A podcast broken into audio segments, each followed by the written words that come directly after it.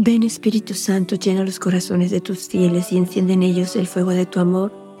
Envía tu Espíritu y todo será creado y se renovará la faz de la tierra.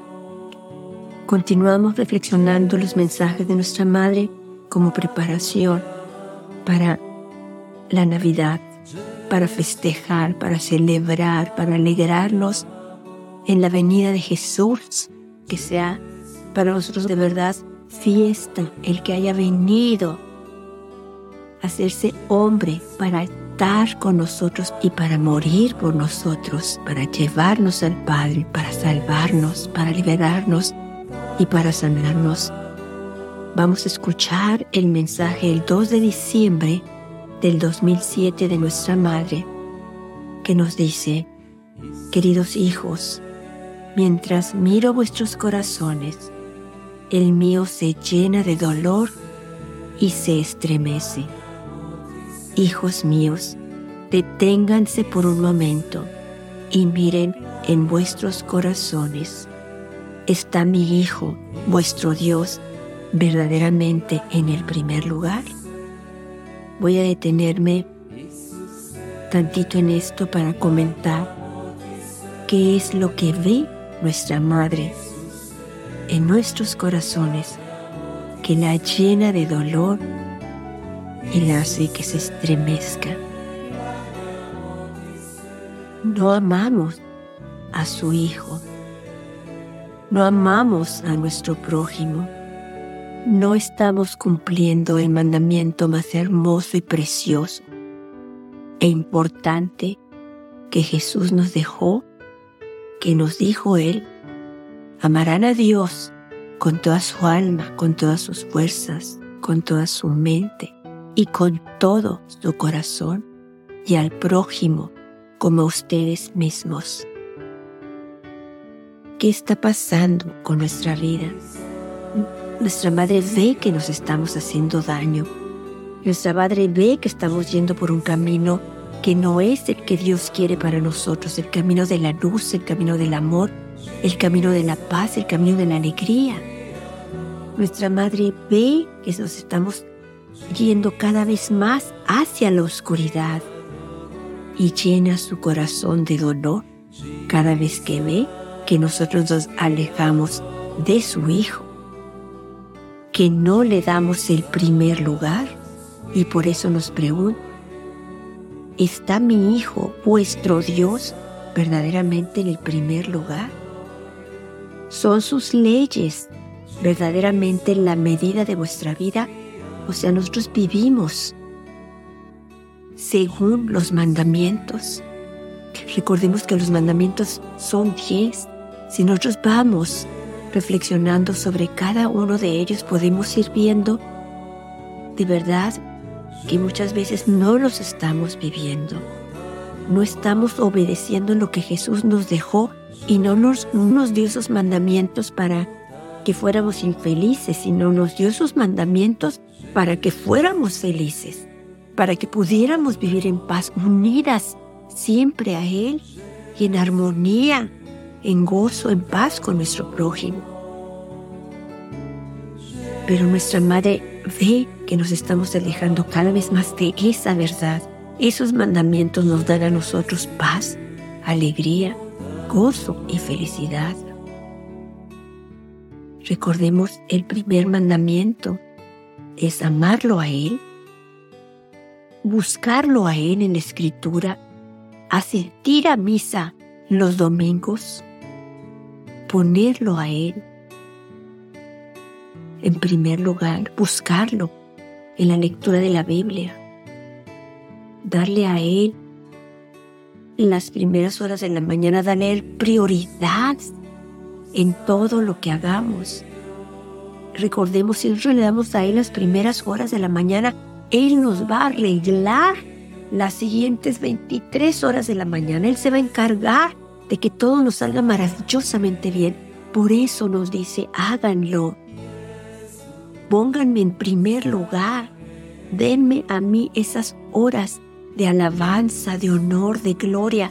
Principalmente tenemos que llegar con Él alabándolo y bendiciéndolo por todo lo que nos ha hecho, especialmente por venir a salvarnos, quedarse con nosotros en la Eucaristía, estar con nosotros siempre, perdonarnos, entregarse Él en cada Eucaristía a su Padre por nosotros, por el perdón de nuestros pecados, para estar con nosotros, alimentarnos.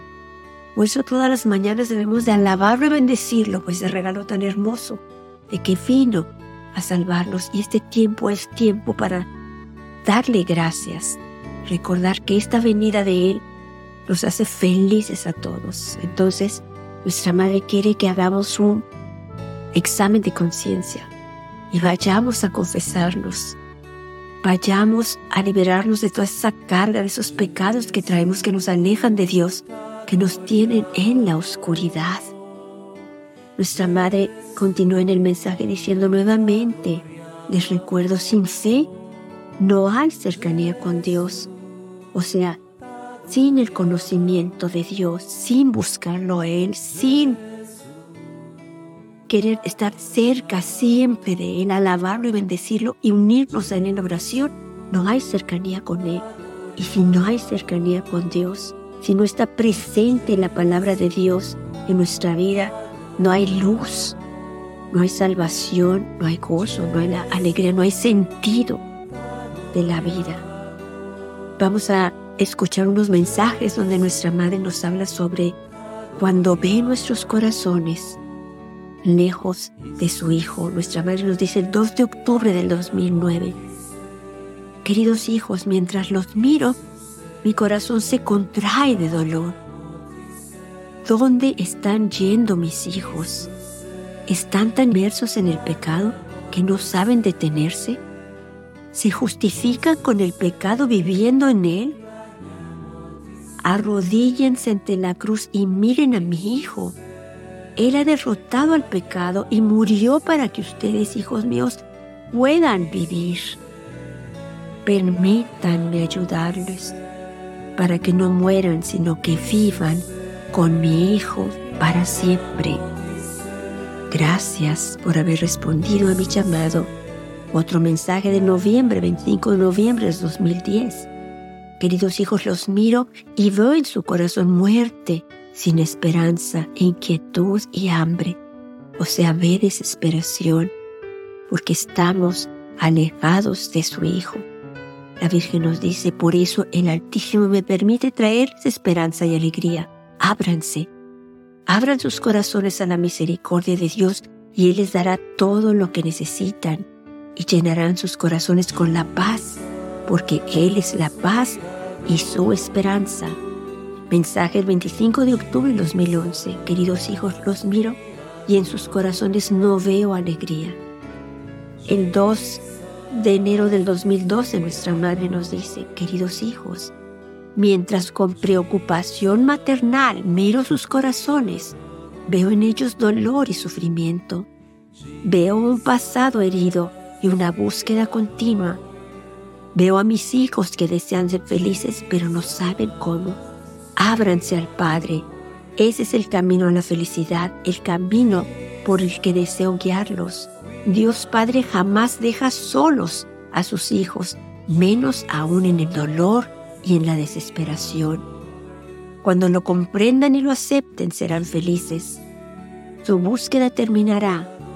Amarán y no tendrán temor. Su vida será esperanza y verdad, que es mi Hijo les agradezco.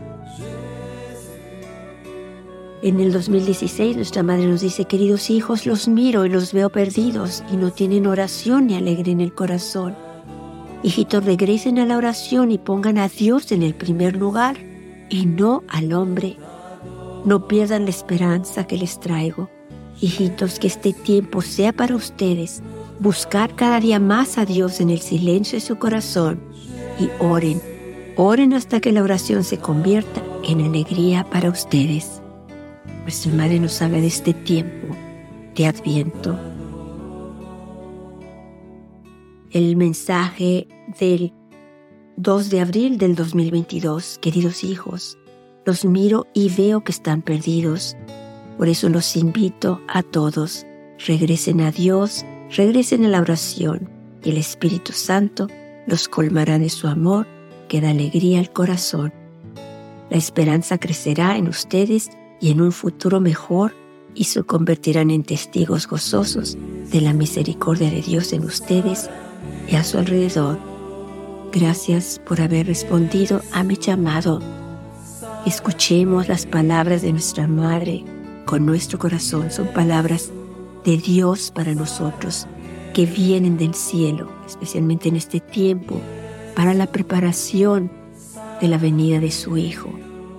Dios quiere que abramos, le abramos el corazón. Él está esperando que nosotros le digamos que sí, que entre, que nos cambie, que nos transforme y que nos convierta.